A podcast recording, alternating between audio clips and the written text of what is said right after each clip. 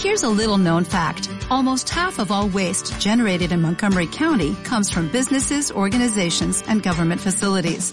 Reducing the amount of waste in your workplace will have a positive impact on our environment. It can also save you money on your disposal costs. Reducing waste and recycling at your business is easy to do and is the law in Montgomery County. Make it your business to recycle right. Learn more at montgomerycountymd.gov slash recycle right or call 311. Rodrigo Palmer y Leticia Oropesa Podcast. Para vivir mejor hay un solo camino.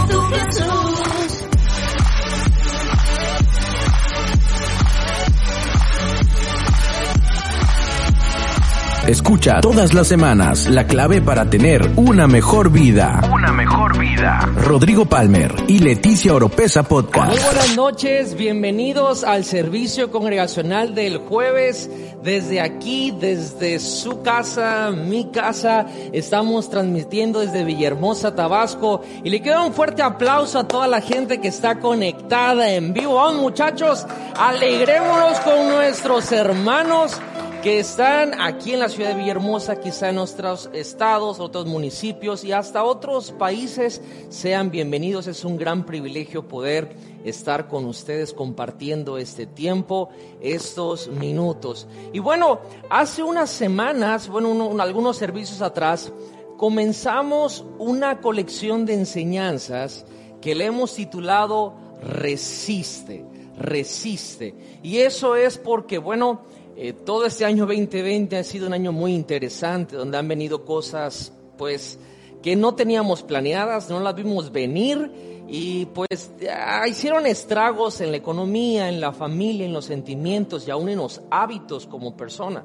Pero encima de todo eso, localmente aquí en nuestro estado de Tabasco, hace unas semanas también comenzó una temporada muy fuerte de inundaciones y muchas personas perdieron todas sus cosas materiales, su casa, sus muebles y la, misma iglesia, el auditorio, la razón por la cual estamos acá es porque estaba en una amenaza de inundación y tuvimos que desmantelar todo para protegerlo y que no se perdiera. El apóstol nos dijo, el sabio ve el peligro y huye. Y todo lo hicimos en fe, creyendo ya en varias ocasiones, realmente en dos ocasiones, tres ocasiones hemos perdido el auditorio por inundaciones. Y esta vez, pues no quisimos eh, estarnos ahí viendo si sí o si no.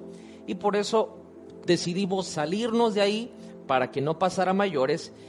Tengo la gran bendición que aquí desde mi hogar, desde mi casa, que su casa también, estamos transmitiendo todo el material de NGI, de JDR, y es una gran bendición. Pero viendo todo esto, el Señor puso en mi corazón poder compartir a toda la familia de NGI, a toda la gente igual que nos ve y se conecta, esta palabra, esta declaración, esta rema que es resiste, resiste. Y algo que estamos viendo en toda esta colección de enseñanzas que yo creo que mucha gente en otro tiempo no lo hubiera recibido tan bien, pero hoy tiene mucho sentido. Y es que la vida no siempre se trata de conquistar. La vida muchas veces hay temporadas que solamente se trata de resistir. El domingo pasado estuve hablando un poco acerca de que el, tema de la, de la, enseñanza se llamó Disculpe el tiradero, porque estamos en construcción y cuando estamos en construcción hay cosas que se ven como un desorden y un caos pero Dios está edificando algo firme y sólido que va a ser de beneficio para todos. Y hoy, le quiero ser sincero, la enseñanza de hoy, hace rato lo estaba compartiendo con los chicos, eh, tuve que dividirla en dos porque estaba demasiado larga, pero bendito sea el Señor que creo que hoy le vamos a dar un énfasis un poquito todavía más fuerte a esto y le he titulado a esta enseñanza Armonía en el sufrimiento armonía en el sufrimiento. Y la razón por la cual creo que Dios me inspiró a poder tomar este título es que muchas veces, y ojo, no estoy hablando mal del matrimonio, el matrimonio es una bendición, pero qué bonito, no, no, encontré otra forma, otro ejemplo que poner, pero qué bonito es cuando celebramos una boda, cuando están los recién casados. Pero qué hermoso es poder celebrar unas bodas de oro, por ejemplo, 50 años de casados. poder ver cómo esos dos individuos por 50 años han logrado tener una armonía en sus vidas y que se puede celebrar esa hazaña de llegar a tantos años de casado. Y también creo que eh, aquí en Tabasco, eh, hace unas semanas, tuvimos una semana muy curiosa donde parecía que todo estaba mal. Literalmente, y voy a hablar ahorita mi experiencia personal, hubo una semana muy curiosa donde me pasó de todo, o sea, cuando le digo de todo es de todo. Hubieron situaciones aquí en la casa, con la familia, situaciones de terceros, cosas en la iglesia y algo que a mí me, ah, ¿cómo explicarlo? Fue dificilísimo, es que por tanta lluvia, el techo donde tenemos el estudio de grabación colapsó y donde colapsó el agua cayó a cántaros literal y todo lo que por años habíamos invertido en el estudio, computadoras, tarjetas y muchas cosas técnicas que a lo mejor no podría yo darme a entender, por el agua se echaron a perder todas. Estamos hablando de muchísimo dinero y de tiempo de inversión.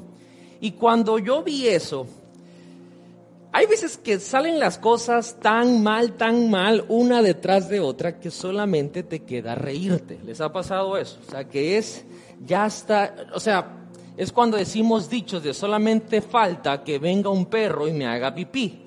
Y lo hizo el perro, quiero decirles. Y, y realmente yo dije, qué bárbaro, esto está hermoso, esto está increíble, este sufrimiento está, pero así como yo lo necesitaba. Y es ahí donde esta palabra nace, porque creo que necesitamos entender que aún en el sufrimiento debe de haber armonía. Y la palabra de Dios dice en Primera de Pedro capítulo 3, verso 17, dice lo siguiente, si es la voluntad de Dios, es preferible sufrir por hacer el bien que por hacer el mal. Este verso no solo lo voy a utilizar en esta enseñanza, sino en la del domingo también, porque vienen complementadas una con la otra. Pero ¿por qué no me acompaña a orar? Señor, te damos gracias en esta noche por tu presencia, gracias por el ambiente que hay aquí, que yo sé que también se está transmitiendo e impartiendo a cada persona que nos está viendo en su televisión, en su dispositivo, en su tableta. Señor, yo te pido en el nombre de Jesús que hoy podamos entender que tu palabra se nos revele para poder practicarla de la mejor manera. Señor, te pido que me des tu gracia y tu favor para poder hablar. Dame palabras sazonadas, Señor, y que sea totalmente sencillo, nada complejo, para que podamos, entenderlo y que esa semilla se siembre profundamente en el corazón y dé el fruto al 30, al 60 y al 100%. Ayúdanos a entender esta armonía en el sufrimiento. En el nombre de Jesús. Amén. Amén. Y bueno, quiero empezar hablando de qué es sufrir. Tenemos que definir esta palabra porque creo que últimamente, y mañana en el servicio de JR voy a tocar un poquito más de esto, pero últimamente, los últimos años, creo que en la iglesia se habla mucho, mucho, mucho, mucho de las promesas, lo cual es maravilloso, pero se habla poco del proceso. Y a veces cuando nos dicen tanto de promesas y viene un proceso, pensamos que estamos mal. Nos saca de onda porque nos prometieron promesas y ahora estamos teniendo proceso. Y proceso es la palabra elegante para decir sufrimiento, para decir que estamos en dolor y que estamos en un lugar donde no quisiéramos estar. Por eso quiero definir qué es sufrir. Y la definición natural de los diccionarios dice lo siguiente, sufrir es algo que causa dolor físico, moral o molestia. Es experimentar una acción perjudicial o dañina. Eso es sufrir. Y aquellos seres humanos que estamos en este planeta hemos entendido que en la vida inevitablemente vamos a enfrentar sufrimientos. Y eso, mis amigos, no está mal. Eso no es maldición, eso no es que estamos haciendo las cosas equivocadamente, eso simple y sencillamente es inevitable. Es más, si muchos pudieran definir o describir su situación ahorita, sería, pastor, estoy sufriendo. Y en diferentes áreas.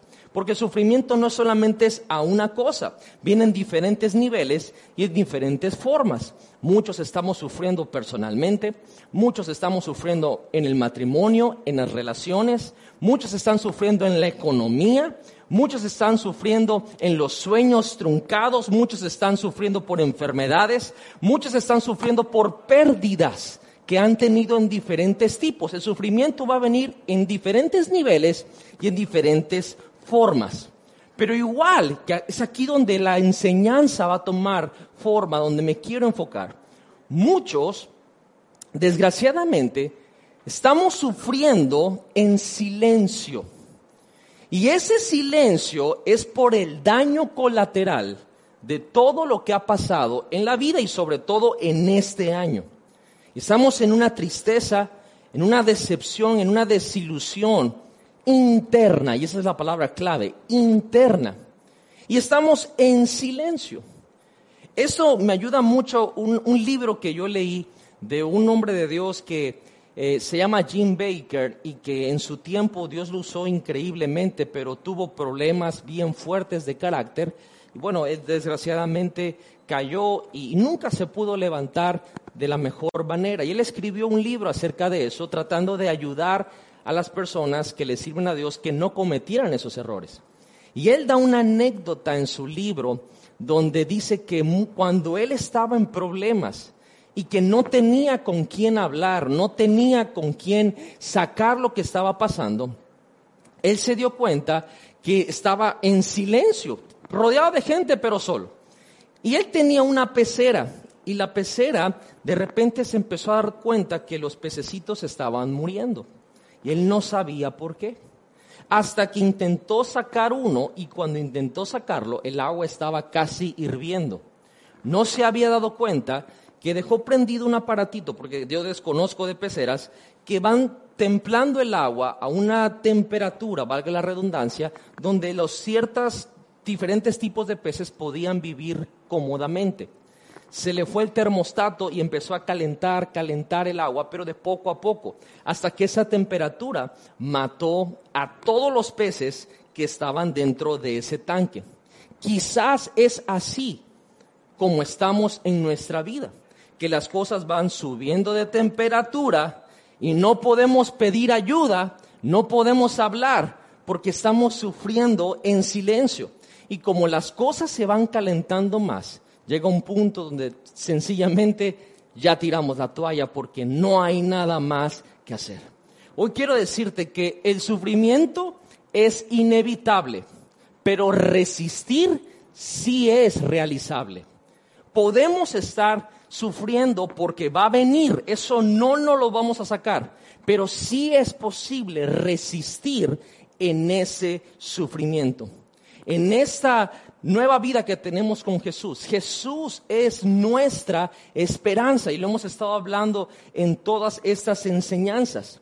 Y ahora, no porque mi vida exterior esté en sufrimiento, significa que mi vida interior se va a desplomar no porque haya pasado una tragedia, no porque haya perdido mi casa, no porque haya perdido un familiar, no porque esté contagiado de un virus, no porque mi economía esté pasando algo crítico, significa que esa es mi vida externa, significa que mi vida interna, mi gozo, mi paz, mi fe se va a desplomar.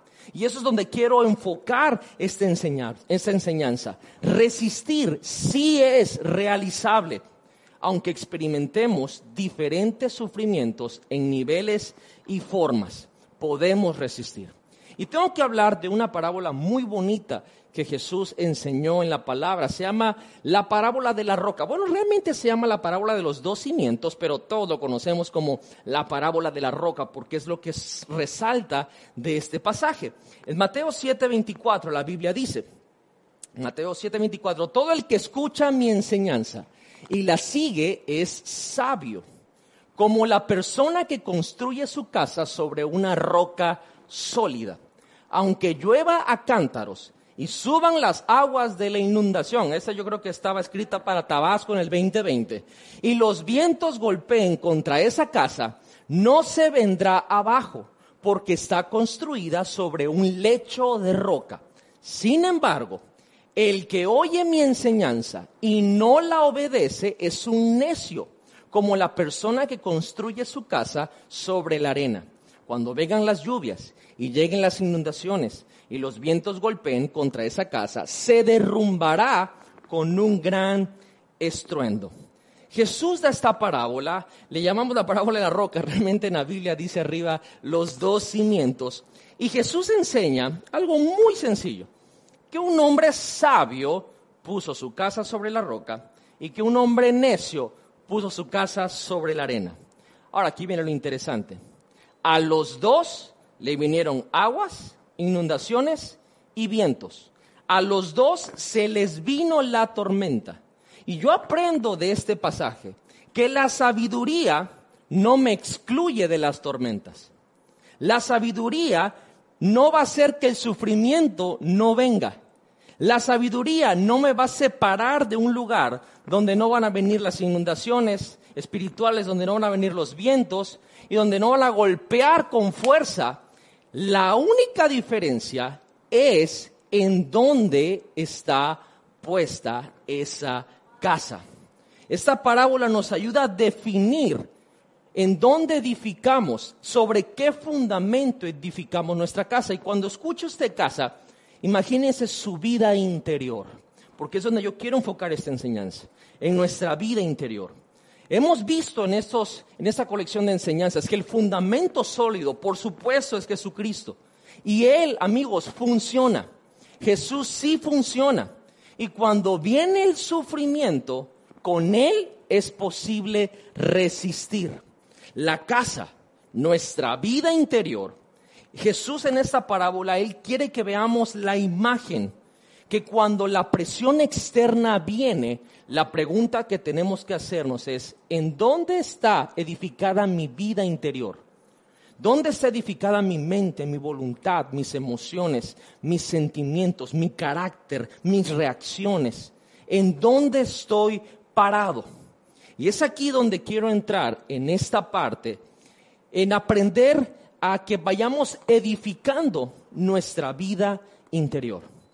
Y esto es que al reforzar este, esta edificación de nuestra vida interior, de la manera que se tiene que hacer con Jesús, es realizable esta hazaña de resistir. Porque yo, sé que escuchas, resistir, qué bonito se oye eso, pero la verdad es que la cosa está difícil y lo que escuchamos que viene se ve peor. Yo no creo que, aunque sea una bonita palabra de ánimo, esto no es una palabra de ánimo, esto es una palabra de hecho de edificación. Porque si aprendemos cómo edificar nuestra vida interior sobre el fundamento correcto, sobre la roca que es Jesús, es realizable esta hazaña de resistir. Entonces, ¿cómo edificamos sobre Jesús? Porque cuando escuchamos esto, se puede, puede sonar complejo e inclusive puede sonar abstracto. Es decir, un concepto que cómo lo hago, cómo lo practico, cómo puedo ser capaz yo de hacer que mi vida interna esté fundamentada sobre Jesús porque por lo general escuchamos consejos como que ora, ayuna y lee la Biblia, lo cual, eso créeme, es el mejor consejo que alguien te puede dar, pero como que no encontramos la manera de cómo hacerlo. Ahora, quiero recordarles que en este proceso de construcción, les recuerdo la prédica del domingo, Estamos en construcción, vamos a tener un tiradero, vamos a tener errores, vamos a tener fallas, vamos a tener desastre a nuestro alrededor, pero nuestro desastre no nos descalifica para venir a Jesús. Podemos continuar viniendo a Jesús y seguir edificando nuestra vida interior. Y voy a traer un verso, uno solo, de Primera de Pedro capítulo 3, verso 8. Y sobre este verso, Pedro o la palabra nos está enseñando cómo es posible edificar nuestra vida interior. Y la palabra dice lo siguiente, en fin, vivan en armonía. A ver, todo el mundo diga conmigo, vivan, en armonía. Dice, los unos con los otros, compartan penas y alegrías, practiquen el amor fraternal, sean compasivos y humildes. Ok, me voy a disculpar desde ahorita, porque créanme, busqué la manera de tratar de, traer una alegoría, una enseñanza, una historia que me ayudara a poder comunicar correctamente lo que yo sentí que la palabra me estaba diciendo. Y encontré esta.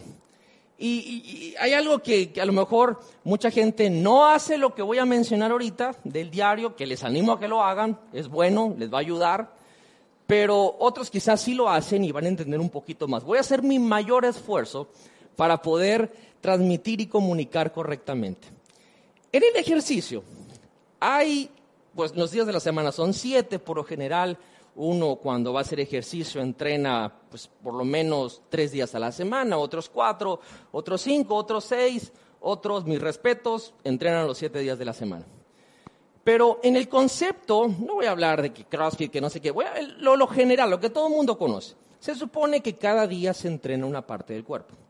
Y quiero hablarte de el abominable día de pierna.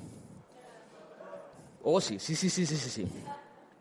Aquí Pedro, en este pasaje que leímos, va a resaltar músculos espirituales que tenemos que entrenar y reforzar. Y esos, aquellos músculos que tenemos que entrenar y reforzar, quizá no son los músculos que les ponemos más atención, pero son los que más importan. Son músculos que a lo mejor no son algo que quisiéramos nosotros, no lo, no lo disfrutamos, sin embargo, son claves. Ok, y, voy a hablar por mí ahorita. Yo valoro el fitness, o sea, el hacer ejercicio es algo que mm, es una relación de amor y odio. Es una cosa que sé que es bueno, pero no lo quiero hacer y mi esposa, Dios la ha usado ahora para motivarme muchísimo y gracias a Dios por algunos discípulos que también me han ayudado a motivarme y a estar ahí y constante y vamos con todo, vamos con todo. Ahora, eh, tengo un sistema de contabilidad conmigo mismo, estoy tratando de ser lo más disciplinado en la comida, voy muy bien, gracias a Dios, toco madera, ¿no es cierto? Pero realmente es una cosa que si yo lo hiciera solito no pudiera, entonces tengo una onda que me tengo que disfrazar, tengo que hacer ciertas cosas y con eso como que me voy preparando mentalmente que voy a ir a hacer algo que no tengo ganas de hacer. Es un sistema de contabilidad personal, pero descubrí algo muy importante, que no quiero decir que es placentero, pero lo descubrí. Descubrí que entrenar las piernas es una parte esencial para la salud. De hecho, hay un discípulo por ahí que se entrena conmigo y no quiere entrenar piernas. Y es más, hay muchachos que no les interesa entrenar las piernas. Y solamente les gusta entrenar los brazos y que se vea así, que el pecho y que no sé qué y no sé cuánto. Y parecen el perrito ese de Tommy Jerry, que por arriba están así, pero unas patitas. No se me ofenda a nadie, simplemente estoy diciendo cosas que pasan, ¿verdad? Consideran que no son demasiado importantes. Miren, el día de pierna es necesario, pero no es placentero. Y al hacerlo, al empezar a entrenarlo, empezamos a darnos cuenta de su beneficio. ¿Y por qué es necesario las piernas? Porque eso es el músculo más grande del cuerpo. Los cuadríceps, los femorales son los músculos más grandes del cuerpo. Hombres, tomen nota. Si entrenas piernas, se te marca el abdomen. No se hace con abdominales, se hace entrenando la pierna. Cuando entrenas tu pierna, desatas testosterona, que hace que el día que lo entrenas, te aconsejo que sea el lunes, martes, miércoles, jueves, viernes, sábado, tu cuerpo va soltando más testosterona que te ayuda a construir más músculo. Y eso solamente hace por estar entrenando la pierna. Es decir, entrenar así libera consecuencias no intencionadas. entrenar la pierna libera consecuencias no intencionadas. Todos los demás músculos cosechan los beneficios de haber entrenado las piernas. Es necesario, pero no es placentero. Es asqueroso entrenar la pierna. Bueno, hay gente que le gusta, yo no sé, están medio locos. Yo, es, es horrible, no puedes caminar, ir al baño. Tienes que pensarlo. Así, ah, ah, ah, sentarte, pararte, es asqueroso, es, no es placentero, pero es necesario. Hacer iglesia es entrenar la pierna.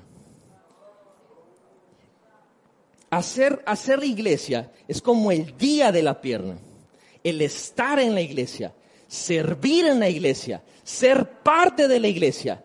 Es necesario, muchas veces no va a ser placentero, pero es necesario. ¿Y qué cree? Libera consecuencias no intencionadas. No lo entendemos cuando lo estamos haciendo. Pero cuando, ay, tengo que llegar temprano, ay, tengo que hacer esto, ay, tengo que hacer el otro, ay, por aquí que por allá. Y empezamos a ver que luego otras partes de nuestra vida empiezan a cosechar los beneficios de entrenar el hacer iglesia. Y beneficios para toda nuestra vida. No sabemos qué clase de tormentas vienen. No sabemos qué clase de sufrimientos nos esperan en este fin de año. Se supone que vienen 20 mil virus, hay lepra ahora, hay lepra en el sureste de México, que no sé, viene un meteorito. O sea, no sabemos qué es lo que viene. Pero si reforzamos nuestra vida interior, vamos a poder resistir todo y por todo.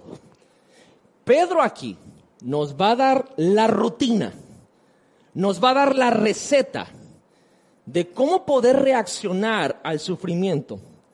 Pero primero nos dice, antes de todo, día de pierna. Es más, yo le iba a poner esta prédica, día de pierna. Le dije, no, no, no, como que, no sé, no sé, sé. Pero Pedro primero nos va a decir, hay que meternos en esta rutina, en este día de pierna.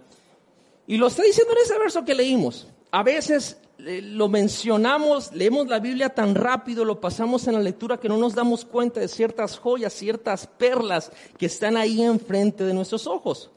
Y decimos, ¿será que eso es tan necesario? Pero aquí Pedro nos va a enseñar la rutina para los grupos musculares espirituales que son necesarios para estar listos para lo que venga. ¿Quieren aprender esa rutina? Es así como que esa es la chava que se quiere poner al 100 el sábado, porque está viendo Instagram y le habla a su amiga que es de fitness y le pide rutina y dieta y toda la onda porque dice que el lunes comienza. Eso debe ser ahorita nuestra intención. Quiero que me pases la rutina para resistir lo que venga de sufrimiento a mi vida y poder seguir en gozo, seguir en paz, seguir en victoria. No porque mi vida exterior está teniendo sufrimiento, mi vida interior se va a desplomar. Hay algo que la Biblia dice, el cual nos puede ayudar a que la hazaña de resistir sea realizable. Nombre de la rutina. La rutina se llama vivan en armonía. Así se llama la rutina. Vivan en armonía. Ahora, Pedro aquí les está hablando a la iglesia, lo vimos desde que comenzamos la colección de enseñanzas, le está hablando de hecho a cinco iglesias. Su mensaje, su audiencia son creyentes. Y les está diciendo, como el cuerpo de Cristo, que van a enfrentar sin número de sufrimientos. Y que por esa razón, en lo que estamos hablando ahorita, les tiene que decir, van a hacer algo que a lo mejor no es muy placentero, pero es necesario, día de pierna.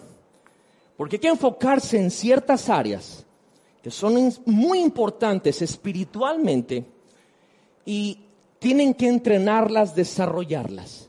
La mejor manera que se lo pudo haber dicho fue así, vivan en armonía. Ahora, ¿qué es la armonía?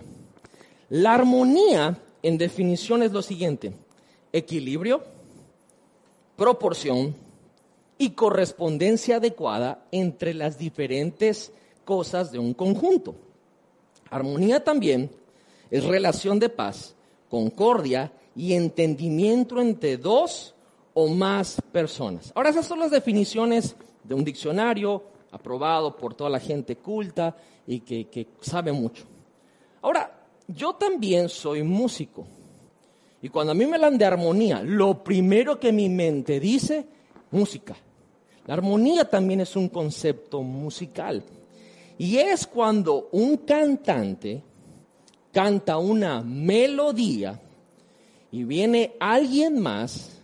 Vamos a ponerlo así, cuando el piano está tocando una sección o una, un círculo de acordes y una voz empieza a cantar la melodía con esos acordes y luego viene otra voz y van a cantar la misma lírica pero en diferentes tonalidades y eso va a generar lo que se llama armonía. Se complementa, se escucha más rico, se escucha más lleno, aunque los tres están haciendo algo totalmente diferente, todo suena en armonía.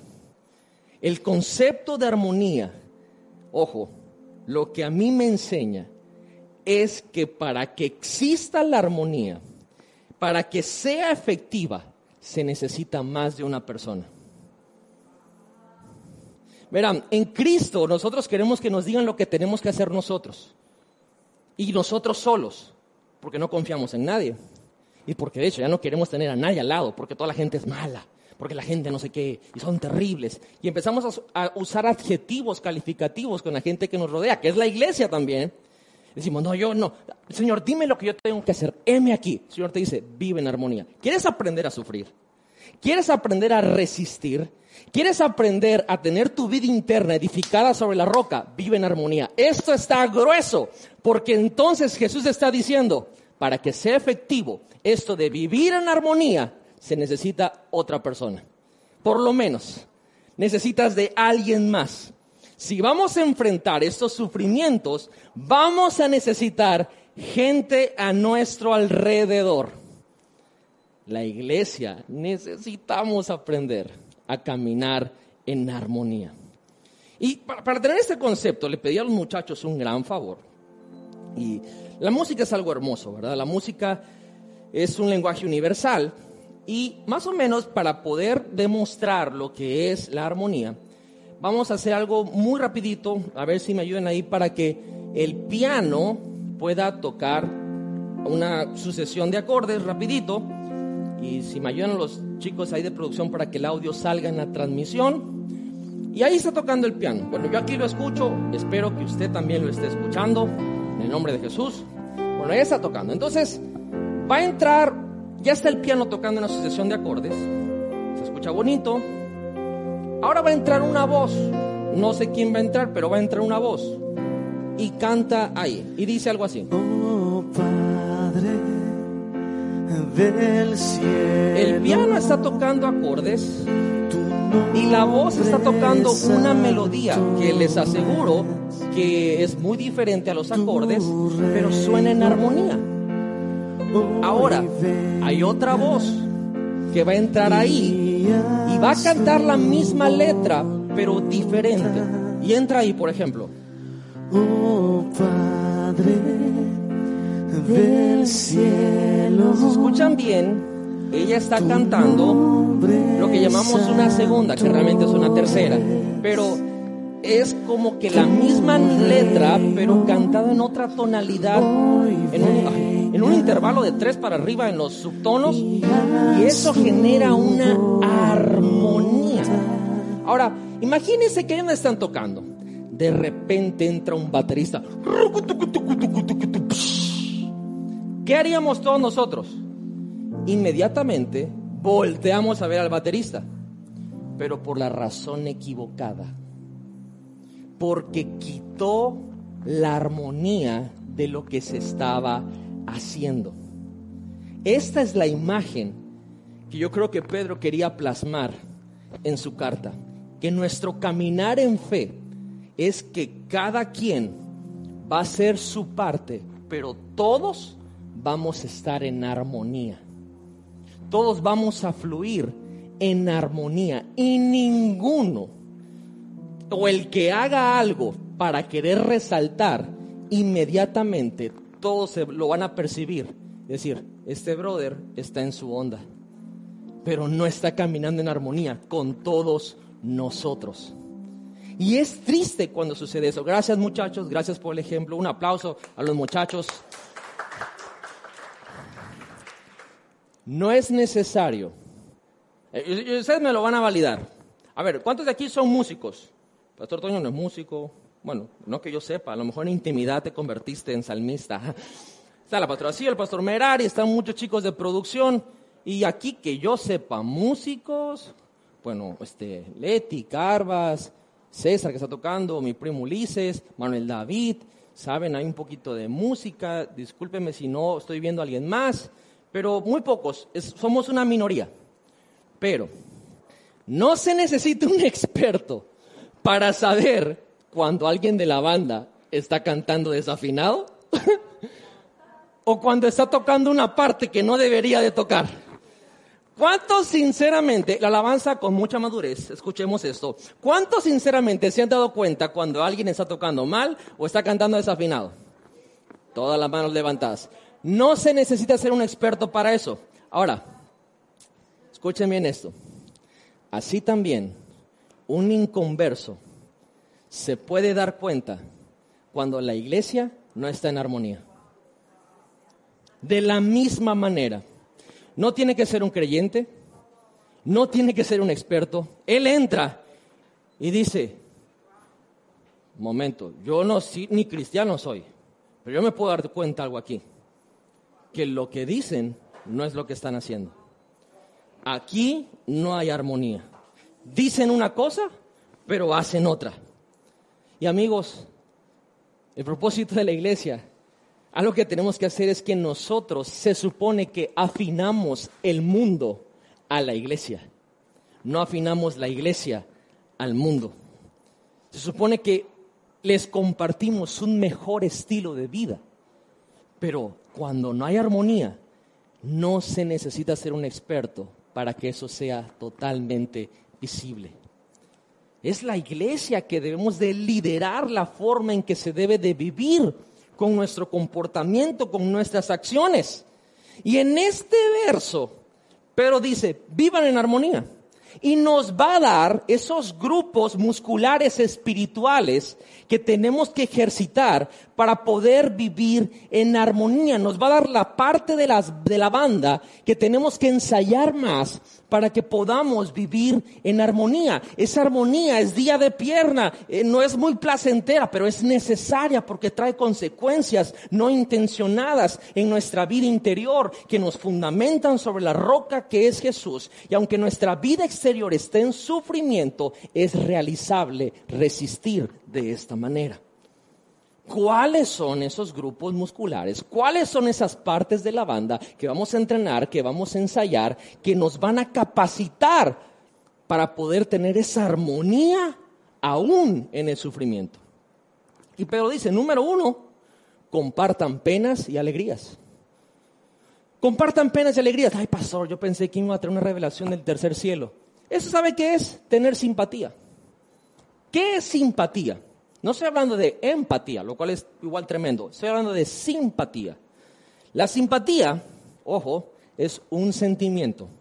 Antes que me juzgue, aguánteme. Es un sentimiento generalmente instintivo de afecto o inclinación hacia una persona o hacia su actitud o comportamiento que provoca encontrar agradable su presencia, y aquí no lo importante, desear que las cosas le salgan bien. Aunque eso es un sentimiento, lo sabemos y lo enseñamos, que no podemos dejarnos llevar por sentimientos y emociones, quiero decirle que los sentimientos también importan, también importan. Dios no se le fue esto. Dios nos creó con emociones y con sentimientos.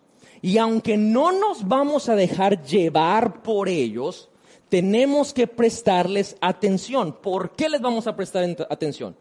Porque las emociones y los sentimientos evolucionan. Y son las emociones y los sentimientos lo que nos hace tener una interacción con las demás personas. Y cuando tenemos una interacción con cada uno de ellos, ocurre algo increíble, conexión. Y cuando nos conectamos con alguien, algo sucede, que esa es la simpatía, que queremos que les vaya bien. No, no, no, no sé cómo explicarlo, pero en nuestro interior puede ser que alguien te caiga mal. Empiezas a convivir con esa persona y te cae peor. Pero, em, y, y- sigues conviviendo, y sigues conviviendo, y sigues conviviendo, y llega un punto donde dices, no es tan mala onda. Otros se van más lejos y dicen, no está tan feo. Y empiezan, y cuando vienes a ver, va- estás viendo que se va a pegar y dices, hey, cuidado. ¿Qué pasó? Te vas a golpear. Ah, gracias. Y empiezas a evolucionar y a tener una interacción y te conectas. Y cuando vienes a darte cuenta, ya quieres que le vaya bien. Ya le empiezas a dar like en el Instagram.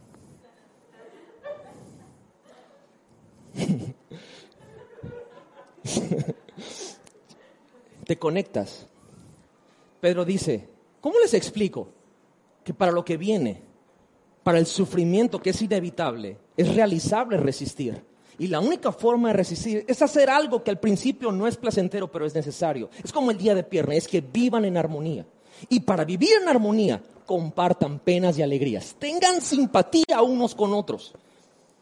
Me duele la panza. Uy, sí es re feo cuando te duele la panza.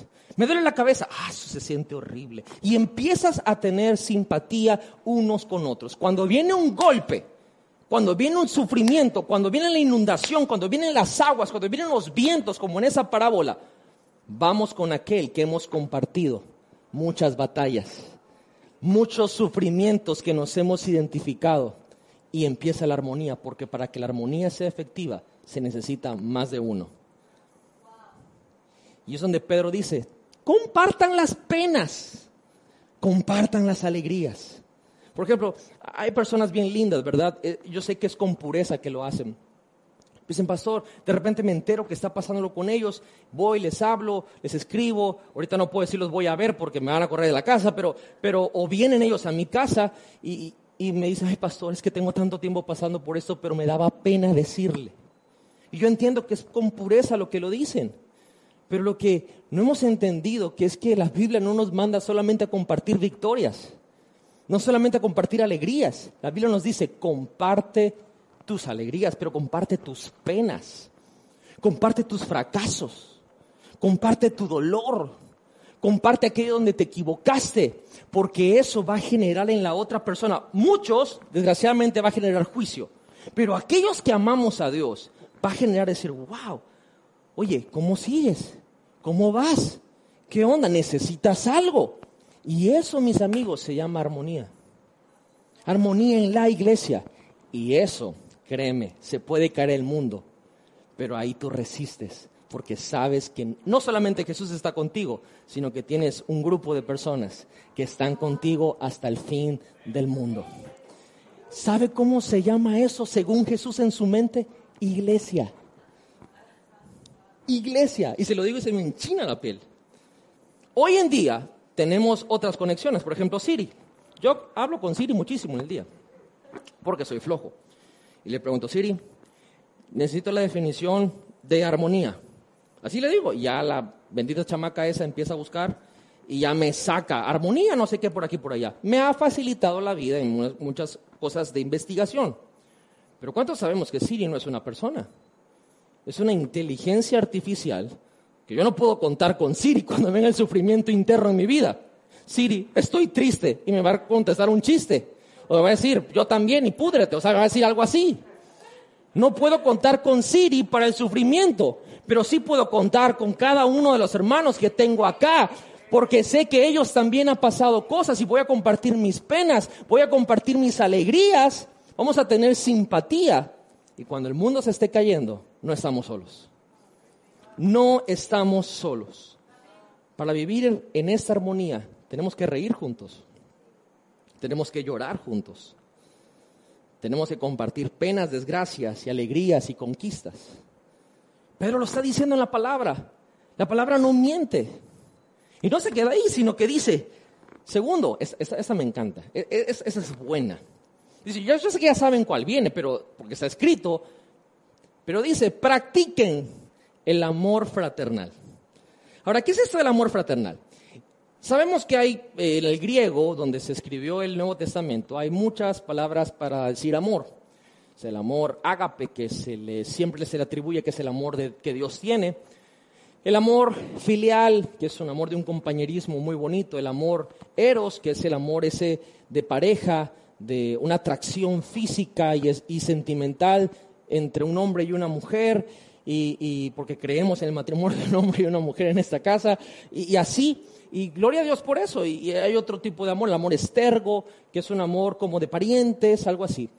Pero cuando la Biblia dice amor fraternal, está hablando de amarse como hermanos y hermanas. Señor, dame gracia y favor para decir esto, Padre, en el nombre de Jesús. El amor que la Biblia está hablando aquí en esta carta de Pedro es amarse como hermanos y hermanas. Ok, pregunta. ¿Cuántos de aquí tienen hermanos y hermanas? ¿Cuántos de los que nos está viendo tienen hermanos y hermanas? Ahora, por favor, no me den cosas específicas, solamente respondan sí o no. ¿Aman a sus hermanos? Gloria a Dios. Qué gusto me da eso. ¿Cuántos a veces han querido matar a sus hermanos? No se sienta mal. Todos aquí levantaron la mano. A ver, ¿cómo es posible que amo a mi hermano, pero hay veces que le quiero tumbar los dientes? ¿Cómo es posible que amo a mi hermano, a ese ente, a ese engendro, a ese, estaba diciendo bromas, ¿verdad? Porque los hermanos a veces así nos hablamos. El cariño es como un amor apache. Ahora, yo conozco hermanos también que qué bárbaros, se, hablan increíble, que hasta aparece una película, una caricatura. Pero por lo menos en la gran mayoría de personas, cuando tenemos un hermano o una hermana, yo puedo expresarme de mi hermano y de mi hermana como yo quiera. Yo le puedo decir el apodo que yo quiera. Yo le puedo hablar en el tono que yo quiera. Y a lo mejor tú me estás escuchando. Pero si tú te atreves a hablarle a mi hermano como yo le hablo, estás muy equivocado. Si tú crees por un instante que porque yo puedo hacerlo, tú puedes hacerlo, ya te ganaste dos enemigos. Porque solo yo le hablo hacia mi hermano. ¿Qué es lo que Pedro está diciendo acá? Ámense como hermanos. Y todos ay hermano, ninguno se habla así, por el amor de Dios. Oye, tú engendro, ven para acá. Así nos hablamos con mucho amor. Y no estoy ni alentando el bullying, ni los apodos, ni nada de eso. Estoy dando un algo que pasa en casa, algo que pasa en familia. Pedro está diciendo, ámense fraternalmente, que eso significa que es como hermanos, porque entendemos que en la familia de Cristo a veces vamos a tener diferencias. Yo tengo una hermana, el otro día estaba hablando con Leti, realmente con Jade yo nunca me peleé, como le llevo seis años, casi siete años, fue un, margen de, de diferencia de edad muy grande en el cual sinceramente nunca hasta la fecha hemos tenido un conflicto. La verdad, nunca. No, no, o sea, no, a menos que yo me esté pasando algo, pero eh, quizá luego le doy un rato a Jade para que confirme esto, pero, pero nunca hemos tenido un conflicto, jamás. Pero también crecí con primos, primos hermanos que son como mis hermanos y éramos varios. Nos decían los gremlins, porque acabábamos con todo despensa, refrigerador, casa, sillas, bardas, todo. Hubiéramos puesto una empresa y hubiéramos ganado dinero, yo creo. Pero con ellos, ay padre, todos los días era agarrarse a piñazos. Todos los días a alguien se le salía el diente, se le sangraba la nariz, se abría las cejas, se le abría la quijada, le abrían la cabeza, se quebraba un hueso, un esguince de algo. Y nos amamos. Nos amábamos y nos amamos. Y si usted escuchara cómo nos hablamos, Si usted supiera cómo nuestras frases de cariño entre nosotros, usted se espantaría, pero es amor puro y del bueno. La onda es que cuando alguien se quiere meter con uno de mis primos, nos vamos en banda todos, porque nos amamos de esa manera. Pedro está diciendo, van a tener diferencias, pero lo único que no puede haber es deslealtad. Es un amor hasta la muerte. Es un amor que es como tu hermano, que a veces tú sabes que tu hermano la regó, pero aún así vas a ir y vas a hablar con él y vas a decir, ¿qué te pasa? ¿Qué hiciste? No es que no me di cuenta, tranquilo, vamos a ver cómo resolvemos esto. No vas a cubrir su maldad, pero lo vas a ayudar a salir de ahí. Ay, es que fíjate que me metí en un problema. Mira, no tengo mucho, pero aquí está. Te quiero ayudar. Oye, que me pasó esto y el otro. Tranquilo, tranquilo. Y no sé si les pasó, porque ahorita como que los chavitos están medios defectuosos, pero antes, como que todavía teníamos mucha testosterona a los hombres. Y cuando le pegaban a un primo, era ir a la salida de la escuela a buscar a todos los demás. Y se armaba una campal hermosa, perdón, o sea, se, se armaba una, o sea, mm, había violencia, claro que sí, pero era por amor. o sea, había, uno quería defender, o sea, le partieron la cara a tu hermano, a tu primo, tú le vas a partir la cara a cinco, porque con tu hermano y con tu primo no se meten. Y si tú a tu hermana en la casa le hacías, le virabas, pero si alguien le decía un piropo a tu hermana, allá querías partirle la cara, aunque tú la tratabas peor. Pedro está diciendo, el amor fraternal es entender que hay diferencias, pero nunca deslealtad es entender que a veces vas a tener conflictos, que a veces te vas a decir de cosas, pero nunca jamás se puede romper ese código no escrito que se llama lealtad. Es la única forma de poder resistir los sufrimientos. Es la forma de tener una armonía en tu vida interior, de saber que esa persona, aunque te enojaste ayer, ya, ya no pasa nada, hombre, ya vamos, seguimos juntos. ¿Por qué? Porque se supone que así tenemos que amarnos. Yo no sé si eso está teniendo sentido para gente o personas, pero eso es lo que la Biblia nos está proponiendo. No importa lo que yo le haga a mi hermano. Digo, no importa no me, eh, que estoy justificando que podemos hacer mala onda. Lo que estoy diciendo es que si cometimos un error, tenemos la libertad de poder ir a hablar y compensar y corregir ese error y saber que el amor sigue ahí presente. Es la única forma de vivir en armonía, porque perfectos no somos, creo que eso ya lo sabemos. Y de alguna manera nos vamos a equivocar. Entonces Pedro dice, compartan alegrías y penas, sean, tengan simpatía, tengan ese amor fraternal como hermanos y hermanas. Y tercero, y con esto termino, Pedro dice, otro músculo que tienen que ejercitar es que sean compasivos y humildes. Ser compasivos, amigos, es una acción. Es una acción. No es una filosofía, es una acción. La onda es que hoy todos quieren cambiar el mundo, pero no quieren comenzar con los que, están, con los que tienen al lado. Todo el mundo quiere ir a África a alimentar a los niños, gloria a Dios. Pero no quieres comenzar con tu vecino que tienes al lado, que sabe que se sabes tú que está en necesidad para poder vivir en armonía, que esto me va a edificar mi vida interna sobre el fundamento que es Cristo. Y cuando vengan los vientos, las tormentas, las tempestades, eso no me va a mover. Tengo que ser compasivo con los demás. Y ser compasivo lo ligo con el punto número dos. A veces alguien va a hacer una acción que parece que fue malísima onda. Si eres compasivo, vas a ponerte en su lugar y vas a decir, ah, yo creo que estaba pasando un mal rato. Yo creo que a lo mejor, no sé, a lo mejor se le cruzaron los cables. No sé, a lo mejor esto o el otro. Y la gente debe decir, no seas bruto, no seas tonto, no te estás viendo que te está pasando encima. Es mi hermano.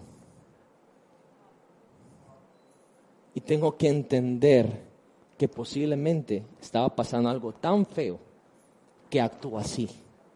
Y quiero ser compasivo.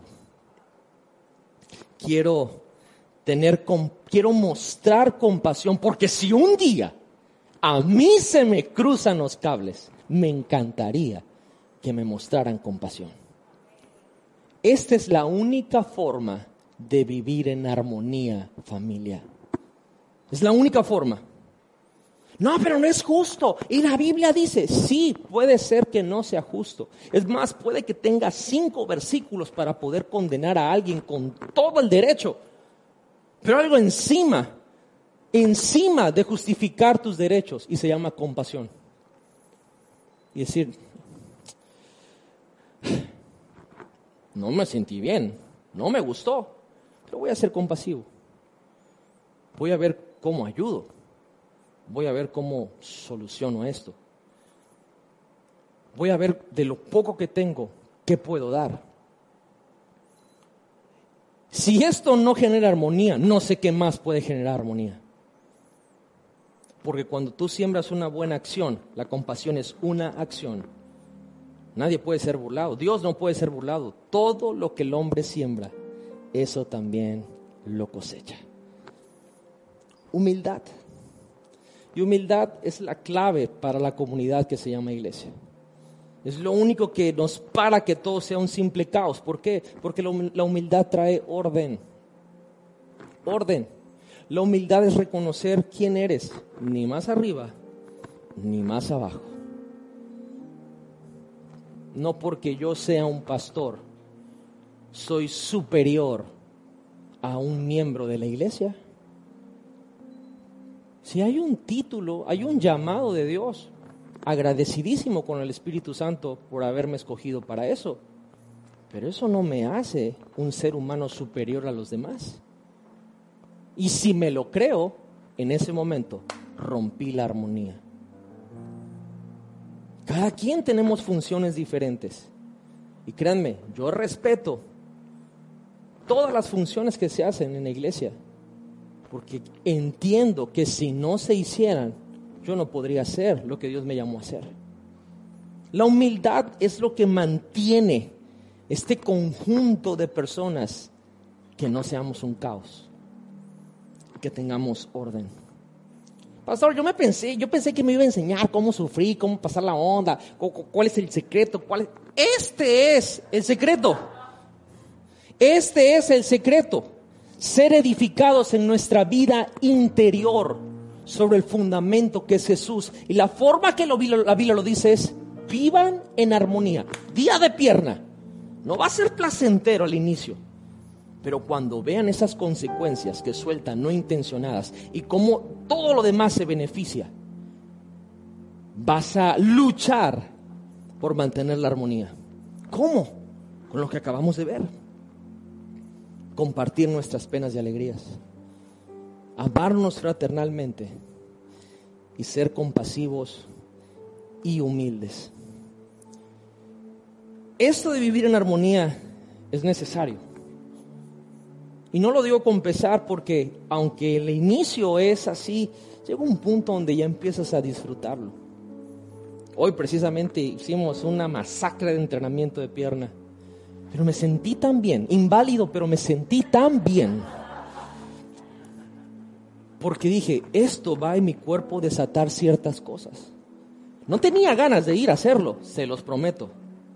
De hecho, estaba yo metido preparando y ajustando, porque tengo un buen problema para mañana, que es demasiado, y ya no, no, hoy no voy a entrenar. Pero mi esposa me ha dicho, mi amor, cuídate, las cosas están difíciles con virus, pandemia, si no tenemos salud, ¿cómo le vamos a servir a Dios? Dije, ok, hay tiempo para todo. Y fui allá. Y qué bueno que fui. Porque es esos beneficios que van a venir. Al principio es difícil. ¿Queremos aprender a resistir? La Biblia nos dice, hay una rutina, se llama vivan en armonía.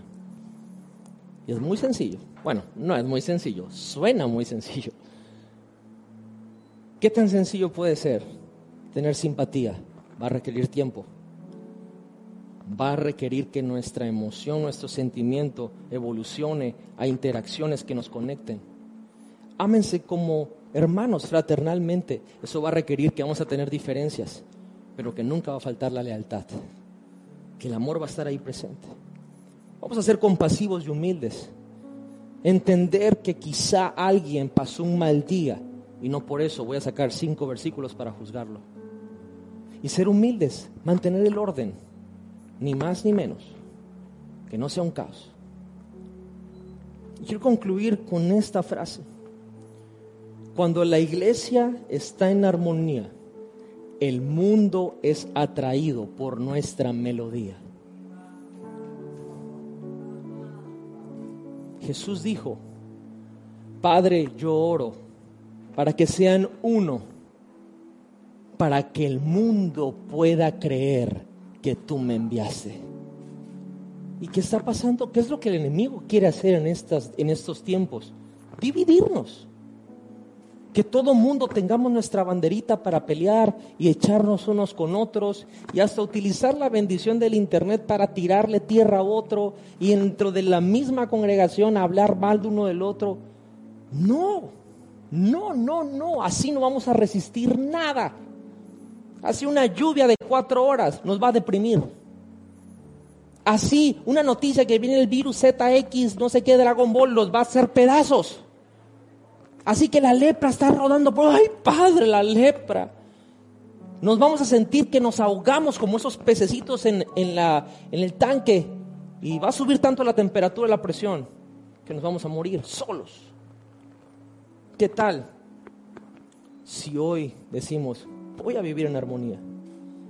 El sufrimiento es inevitable, pero resistir es realizable. Tengo que edificar en mi vida interior tengo que trabajar sobre el fundamento de la roca que es Jesús. Y la forma de hacerlo es viviendo en armonía.